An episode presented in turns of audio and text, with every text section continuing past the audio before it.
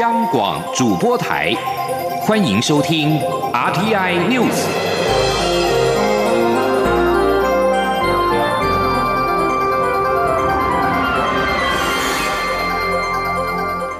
听众朋友您好，欢迎收听这节央广主播台提供给您的 RTI News，我是张顺祥。立法院近来汰换全院的监控系统设备，但在野党质疑遭到政治侦防。立法院秘书长林志嘉今天表示，立法院的安全监控系统汰换都按照程序进行，新机只用于录影，若有疑义可以切结不装。林志佳并且说，新装设的监视器地点跟仪器功能已经调查完成，预计明后天向各个党团报告说明。朝野各党都没有意见的情况之下，国会的监控系统工程才会恢复施工。记者刘玉秋的报道。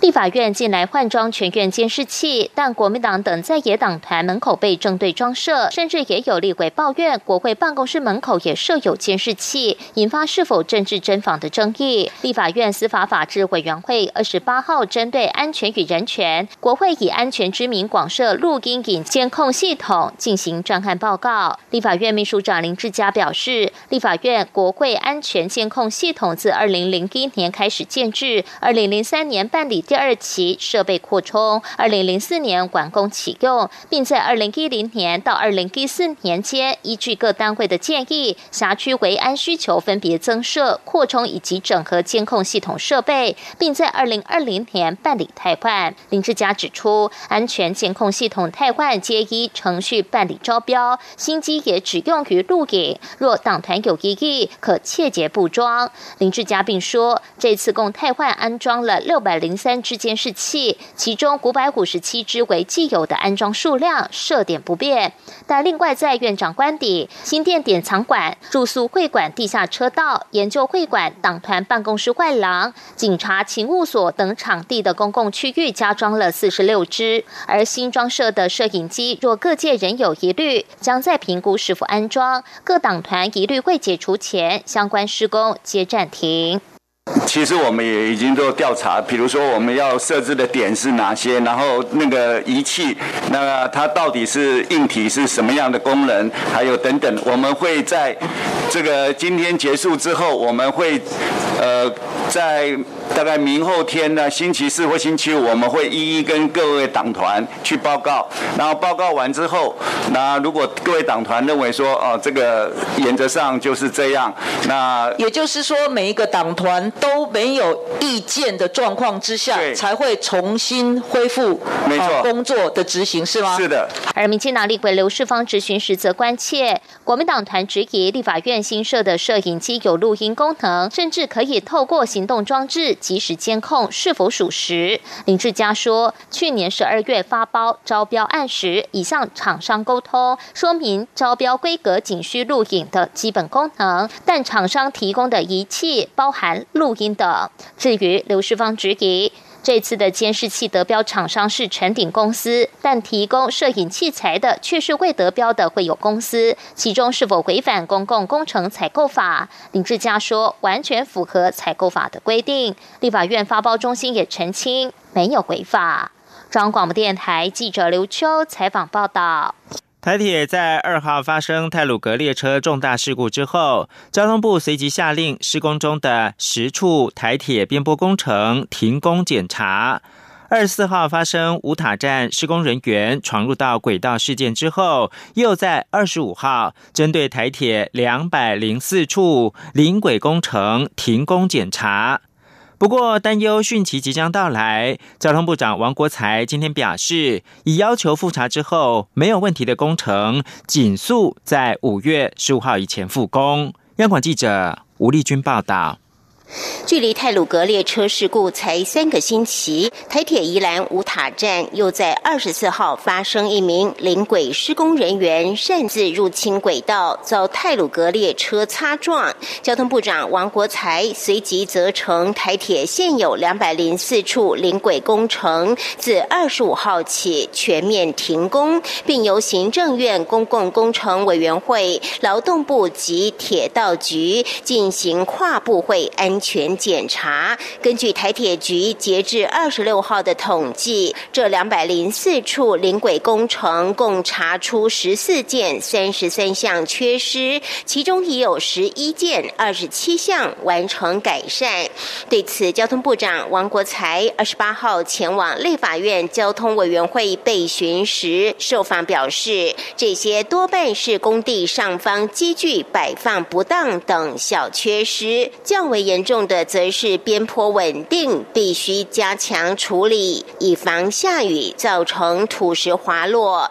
但并无立即危险，只是包商需加强一些挡土或覆盖的设施。不过，由于汛期即将到来，因此王国才也强调，已于二十七号责成铁道局在复查后没问题的工程，需紧速于五月十五号前复工。他说：“因为接下来是汛期，所以这些两百零四的工程也是为了台铁安全而做的工程。现在工程会还有交通部、劳动部有一组在查两百零四的工地本身的缺失是哪里。只要它有立即危险，我们就请铁道局赶快去复查。复查完以后就马上复工。然后我昨天也跟铁道局讲，在五月十五号以前，假如能复工的要赶快复工，尤其有一些做一半的工程更需要。”王国。才指出，无塔事件显示工人本身安全意识不足，因此才会暂时停工。深入了解临轨包商在工区管理、监工人员以及施作工人本身有无遵守标准作业程序。对于这次无塔包商的疏失，台铁局也已寄出终止合约的重处，未来也将加强临轨工程的解约条件。中央广播电台记者吴丽君在台北采访报道：华航机师染疫案扩大，昨天新增一例本土的病例，是在澳洲确诊机师的妻子，外界担忧恐怕会酿社区感染。对此，中央流行疫情指挥中心指挥官陈时中表示，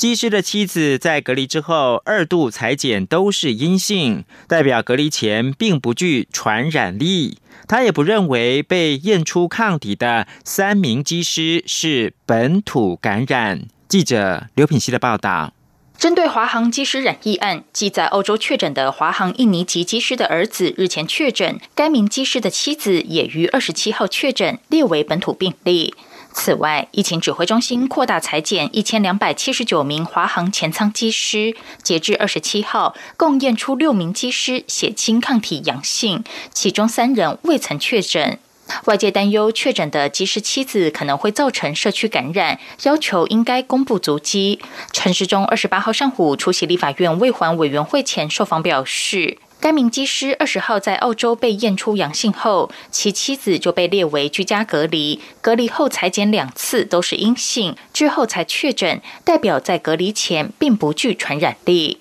应该是不会哈，他里面他在二十号之后，在他的隔离哈，在判定居家隔离之后有验过两次，那都是阴性。换句话说，他在社区在隔离前在社区的时候，他是不具传染力的。对于有专家认为验出抗体的几名机师在本土感染的几率比较高，陈时中表示自己不这么认为。至于是否应该一并检验空服员及外包厢，以避免隐形传播者，陈时中则说，指挥中心当然也担心会有隐形传播者，所以才会扩大裁剪所有机师。至于是否扩及空服员，要先等这波检验结果出炉再决定。这个我们再进一步看看这一波整个，我们当然也会担心啊，这一所有的准备哈，那还是好把它就是好假设这样的一个状况是有这样的可能性，所以我们才要扩大去把全部的机师都要采。此外，虽然台湾防疫表现佳，但由于疫苗覆盖率低，所以在彭博最新防疫韧性排名，台湾的成绩比上个月退一名，位居全球第五。陈时中对此表示，覆盖率低，排名一定会往后退，台湾要持续努力。央广记者刘聘熙在台北的采访报道。而针对日益严重的印度疫情，外交部次长曹立杰今天在立法院的外交委员会答询的时候表示，印度方面主动向我方请求协助，政府正积极筹措制氧机等医疗物资。规划本周日前就会透过华航的货机送往印度。曹立杰并且表示，这是第一批，未来还将持续提供。央广记者王兆坤的采访报道：印度疫情严峻，我政府积极整合资源与人脉，加速人道援助流程。外交部次长曹立杰表示，已预定华航货机，最快本周日前将运送一批制氧机前往印度。他说：“这个礼拜之内，我们第一批的制氧机就会出发。呃，我想我量我先保留一下，好不好？我们正在积极的筹措当中。至于印度台商状况，曹立杰指出，目前人在当地的台商约一百多位，驻印度代表处及驻清奈办事处持续与他们保持联系，关心现况与生活所需，随时提供必要协助。”曹立杰说：“外交部我们已经启动了我们的紧急的应变计划，这是每一个馆都有一个备用的。对，那参照去年的我们这个很多馆处哈，有很多协助侨胞回来的的模式，我们会跟他们保持，也要考虑到他们的需要。”侨委会委员长童振源表示，印度没有侨委会派驻人员，是由外交部负责统一指挥，侨委会予以配合。曹立杰在答询时还指出。印度是我国重要理念相近朋友与重要国际合作伙伴，我方已表达协助意愿。印度有主动劫掠，请求我们提供疫情方面的协助。中央广播电台记者王兆坤台北采访报道。而世界卫生组织二十七号则表示，导致印度确诊病例急剧增加的 COVID-19 变种病毒，已经在十多个国家出现。截至到二十七号，至少来自十七个国家通报超过一千两百组源于印度的 B. 一六一七变种病毒株的基因序列，大部分上传的基因序列来自印度、英国、美国以及新加坡。世卫组织还没有把 B. 一六一七列为令人关注的变种。如果如此标示，代表变种病毒更加危险，比原始病毒更容易传播。更致命，或者能够躲过疫苗的保护。印度 COVID-19 疫情大爆发。单单是二十七号又通报了三十五万起新增的确诊病例。印度第二波疫情来势凶猛，导致医疗系统崩溃。许多印度的有钱人跟宝莱坞明星纷纷的包机或者是搭乘私人飞机逃离印度，甚至还有宝莱坞的明星在社群媒体分享度假的照片，引起批评。因为疫情严重，包括了英国等越来越多国家跟机场都对印度关闭航班的往来，这让机票更加的难求，机票价格也不断的上涨。此外，一些宝莱坞的明星，像是巴坦尼、莎拉、阿里汉、卡普等人，在印度疫情恶化、每天死亡人数不断攀升之际，还在社群媒体张贴自己在马尔蒂夫度假、穿着泳装照、享受美食跟美景的照片，也遭批评。美国疾病控制及预防中心 （CDC） 二十七号公布最新指南，表示已经完成 COVID-19 疫苗接种的人，在户外饮食、走路或者是参加小型的聚会，将不必戴口罩。但 CDC 也表示，已接种了疫苗，在参加音乐会、游行或大型体育活动的时候，即使是在户外，还是必须戴上口罩。室内活动则是建议戴口罩。包括了电影院以及人潮不拥挤的室内购物中心、博物馆等。CDC 强调，所谓完成接种，指的是使施打辉瑞或者是莫德纳疫苗的第二剂或交生疫苗第一剂，并且是接种两个星期之后。超过半数的美国成年人已经接受至少一剂 COVID-19 疫苗的接种。最后看到是美国政府二十七号表示，将 COVID-19 的限制规定要放松了，预计包括中国在内的国际学生今年秋天可以到美国大学来就读。以上新闻由张顺祥编辑播报。我是指挥中心医疗应变组副组长罗义军。指挥中心根据疫调评估，公布个案公共场所活动地点。如果您曾出入个案相关活动地点，请自主健康管理。期间如出现发烧、咳嗽等症状，请佩戴医用口罩，尽速至指定社区裁检院所就医。您可至机关书网站或拨一九二二专线查询裁检院所。自主健康管理期间，请避免出入公共场所，外出请戴口罩。有政府请安心资讯由机关署提供。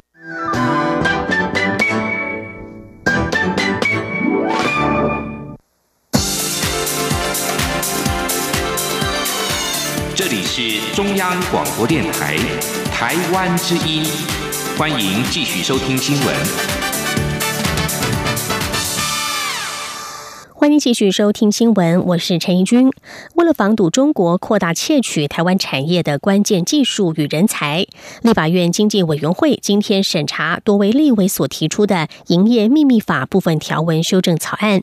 包括增订经济间谍、纳入境外敌对势力的定义及罚则等条款。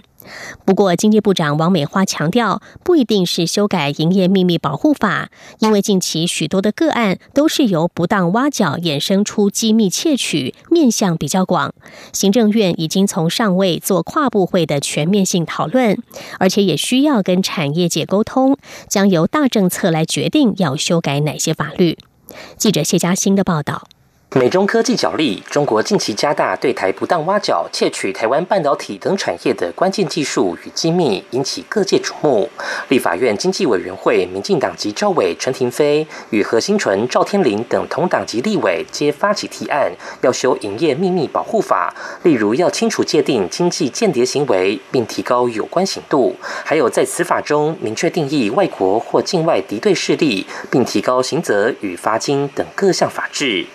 不过，经济部长王美花对于修银保法态度显得保守。他在受访时强调，从国安角度来看，如何防范此事，大家最近都非常关切。但要不要修银保法，其实是要从更上位的视野来检视，因为窃密样态很广，行政院已经展开跨部会讨论，来考量要修哪些法，补强哪些地方，且此事也需要与产业沟通。他说：“像刚才讲的，因为呃不当的挖角衍生的这个营业秘密的窃取，那现在发生了很多的案子，在前端的是用一个不当的情形在做挖角，在做招人等等的。那这个它其实面比较广。那第二个大家关切的，确实是台湾比较强项的，比如说半导体相关的人才。”哦，它比较一个有特定的领域等等，所以在上位在讨论的时候，可能是针对要强化的，是不是要去界定呃哪些的技术或者是哪些的业别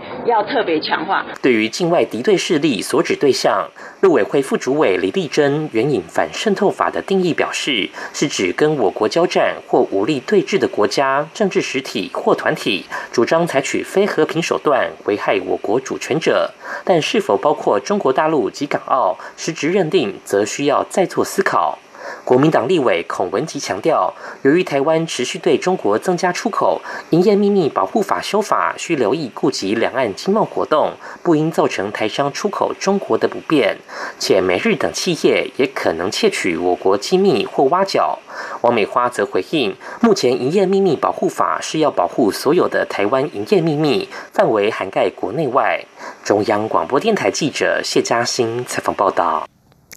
台北市警局松山分局的中仑派出所日前遭到民众闯入，砸毁了电脑，更爆出了监视器影像遭人为删除。对此，警政署长陈家清今天表示，分局第一时间没有逮捕现行犯，严正执法，他深表痛心，已经要求台北市警察局务必真实、诚实的面对，并且还原真相。警政署不纵容、不包庇，违法者一律严办。而内政部长徐国勇今天也强调，影像成功的还原，这证明了台北市警局绝对没有徇私包庇，也呼吁外界不要过多联想。记者林永清的报道。台北市松山警分局杨姓警员十六号凌晨酒后与人发生纠纷，一群人闯进分局砸毁电脑。丑闻爆发后，中仑派出所原本声称冲突影像停电断电没录到，没想到二十七号台北市警局就查出影像是被派出所长人为格式化删除，已还原影像送办十多名滋事者及中仑派出所所长、副所长。松山警分局长林志成也遭拔关，改调市警局内勤，并自请处分以示负责。对于警方公权力不彰、官官相护的质疑声浪，内政部长徐国勇二十八号赴立法院内政委员会备询前，还原北市警局查明真相的过程，表示松山警分局长林志成一开始听信所长说法，不过后来仍察觉派出所没录到影像的说法可疑，才将影像档案送去监视还原，因而查出十多人闹事真相。由此可证明北市警局绝无徇私包庇，呼吁外界勿做过多联想。徐国勇说。分分局长。也觉自己私底下觉得怪怪的，他所以他把这个录影带去送还原的这个过程，所以从他送还原的过程，然后也后面提了这一部分，那这一部分我们当然会再继续调查。不过从这里，那他又自行自行处分，他把他送还原，那事实上也还原了，啊，然后他自行处分。从从这里我们也可以知道一件事，台北市警察局，我们包括我们的建设单位，并没有徇私包庇。徐国勇强调，若有包庇，影像就不可能还原，所有惩处都会依据调查结果滚动检讨。台北市警局也表示，为了维护警察荣誉，远警若涉及不法情事，将秉持不必纵、不护短的决心，深入查处，从严就办。央广记者林永清采访报道。国民法官制度将在二零二三年的一月一号正式上路。司法院今天举办国民法官影片首映会，由司法院长许宗力与国民法官制度代言人吴念真一同正式发布国民法官的宣导影片，也期盼透过吴念真亲自编导及演出的两部影片，让民众更加了解国民法官制度。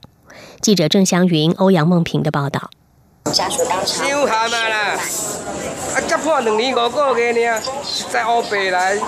迄若毋是哦，弄入去人厝的，啊老岁仔哪会死啦？查某囝哭甲咧，足毋甘的。我若是法官哦，我绝对袂安尼判，对无？你有机会哦。诶，是你哦。你哦。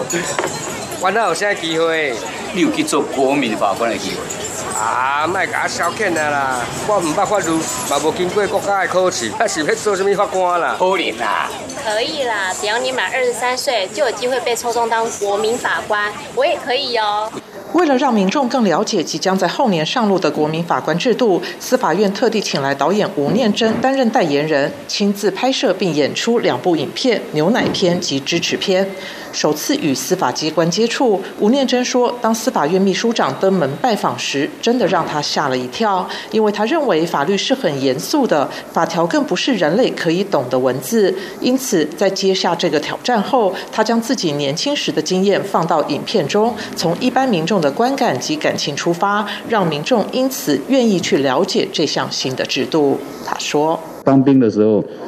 有一天休假从瑞芳坐。”公路局要到台北来，啊，我坐在司机旁边的位置，啊，就这样开的时候，那个摩托车冲过来，就把他撞到山谷下，撞到，然后死掉了，啊，死掉。后来那个警那个司机很紧张，就这样。后来警察问的时候，他就问说，有一个人有一个坐在旁边，啊，所以这个过程就我必须要去当证人，然后我就请公假，很高兴回去瑞芳，我妈妈打死不让我去法院。然后认为你起人用口改是别安就是那个太太讲的。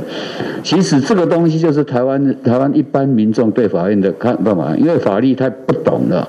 吴念真说：“即使有人人对国民法官制有不同的意见，但他认为这是司法改革重要的一步，对的事就要去做。他也对国民法官充满期待。”司法院长许宗立说：“在他印象中，吴念真的亲切敦厚就代表台湾人，所以第一个念头就是找吴念真代言。”他还透露，这两部影片已经通过检验，相信能够打动一般民众。我把这一部影片呢，我有先跟让我的太太。我的女儿也让他们先观看，他们两个都，他们都不是法律人。那当他们他跟我说呢，他们一致都认为说呢，这部影片呢有打到了他们，哦，他们觉得是非常的认同。所以有我家里的这几个非法律人的这一个呃呃肯定，那我就比较安心了一点啊。这两部影片将分别在网络及电视播放。另外，吴念真也为司法院拍摄了两款海报，将张贴在各机关，希望让洽公的民众能够认识这项制度。中央广播电台记者郑祥云、欧阳梦平在台北采访报道。国民党今天成立了新女力工作委员会，着眼二零二二及二零二四年大选，扎根基层。国民党主席江启臣表示，国民党女力表现出色，目前执政的十四个县市当中就有七位是女性首长，期待明年地方选举女力从政能够更上层楼。江启臣也说，在大选之前，首战是八月二十八号的公投，希望女力能够发挥威力，让国民党提出的反来和公投榜当选，公投过关。记者王维婷的报道。国民党妇女部二十八号成立新女力工作委员会，在各县市指派工作委员，为二零二二地方选举和二零二四总统大选基层组织经营热身。国民党主席江启臣在成立活动上表示，国民党女性撑起半边天，目前执政的十四个县市中有七位女性，女力表现亮眼，希望明年地方选举女力能更上层楼。江启臣表示，这次国民党发起两项公投，也是仰赖女力帮忙才顺利跨过联署门槛。江启臣说，除了地方选举要诚挚拜托女性帮忙，四个月后就登场的八月二十八号的公投，也希望女力发威，帮助反莱猪和公投榜大选公投顺利过关。江启臣说：“那明年我们希望不止半边天，能够 seven up，在 seven plus 啊，短期的未来啊，这两件工作的拜托啊。”在此，我要特别诚挚的啊，邀请大家，也拜托大家啊，尤其是八二八的公投离我们非常的近，剩下四个月的时间，八二八距离今天就只有整整四个月，所以这两项公投，我们务必要全力以赴，好不好？好。国民党新女力工作委员会主委聂慧茹表示，以前国民党的妇女工作都穿旗袍，未来新女力将携手协力为国民党二零二二和二零二四选举努力。他说，五月起，新女力将前进各县市基层，先展开公投宣讲，接着再冲刺二零二二和二零二四大选。中央广播电台记者王威婷采访报道。台湾女力在美国政坛也有好的表现。美国总统拜登在二十七号公布了多项人事案，包括提名出身台湾的徐若冰为国防部研发及工程部副部长，并提名曾经担任劳工部副部长、前美国总统奥巴马好友的卢佩宁出任驻联合国改革与管理事务代表。美国国防新闻报道，如果徐若冰通过提名，将创下亚裔美国人在国防部文官系统的最高纪录。徐若冰也将会继弗洛诺伊之后，成为第二位出任国防部次长的女性。徐若冰曾经担任美国空军科学顾问委员会主席，也是美国国家工程院院士，曾经荣获美国国防部杰出公共服务勋章、陆军杰出平民服务勋章、空军杰出平民服务奖。此外，拜登也提名卢佩宁出任驻联合国改革与管理事务代表，具有大使头衔。卢佩宁父母出生在中国，之后在台湾生活，一九五零年代前往美国留学之后移民当地。卢佩宁是美国前总统奥巴马在哈佛法学院的同学。二零一四年，他获得提名出任劳工部副部长。俄罗斯近日与西方国家紧张情势加剧，美国海岸防卫队舰艇驶往黑海之际，俄罗斯在二十七号也宣布将在这处海域展开海军实弹作战演习。莫斯科当局近几周以来在与乌克兰接壤边际增兵，让乌克兰和西方国家惶恐不安。不过，俄方上周下令撤回部分的军队。俄罗斯国际传真社报道，俄罗斯黑海舰队二十七号表示，其光荣级飞弹巡洋舰“莫斯科号”将和其他的舰艇以及军方直升机联合实施实弹军演。就在几个小时之前，美国驻欧海军才表示，美国海岸防卫队韩密尔顿级巡防舰正在驶往黑海海域，以和这一带的北大西洋公约组织盟邦及伙伴合作。俄罗斯新闻社引述了俄罗斯国防部的发言，指出这艘韩密尔顿级巡防舰已经进入了黑海，俄方舰队正在追踪。瑞士在去年通过了同性婚姻合法化，但是反对者已经收集了足够的联数，将就这项议题进行公民投票，让选民对同性婚姻做出最后的决定。瑞士政府将在五月决定公投的日期，最快可能在九月投票。瑞士反同者认为这是个假婚姻，只有一男一女才能结婚。不过，根据同志权益倡议团体粉红十字在去年所做的调查，超过八成的瑞士人赞成同性婚姻，认为即使交付公投，同性婚姻法也能够生效。以上 T N News 由陈义军编辑播报，谢谢收听，这里是中央广播电台台湾之音。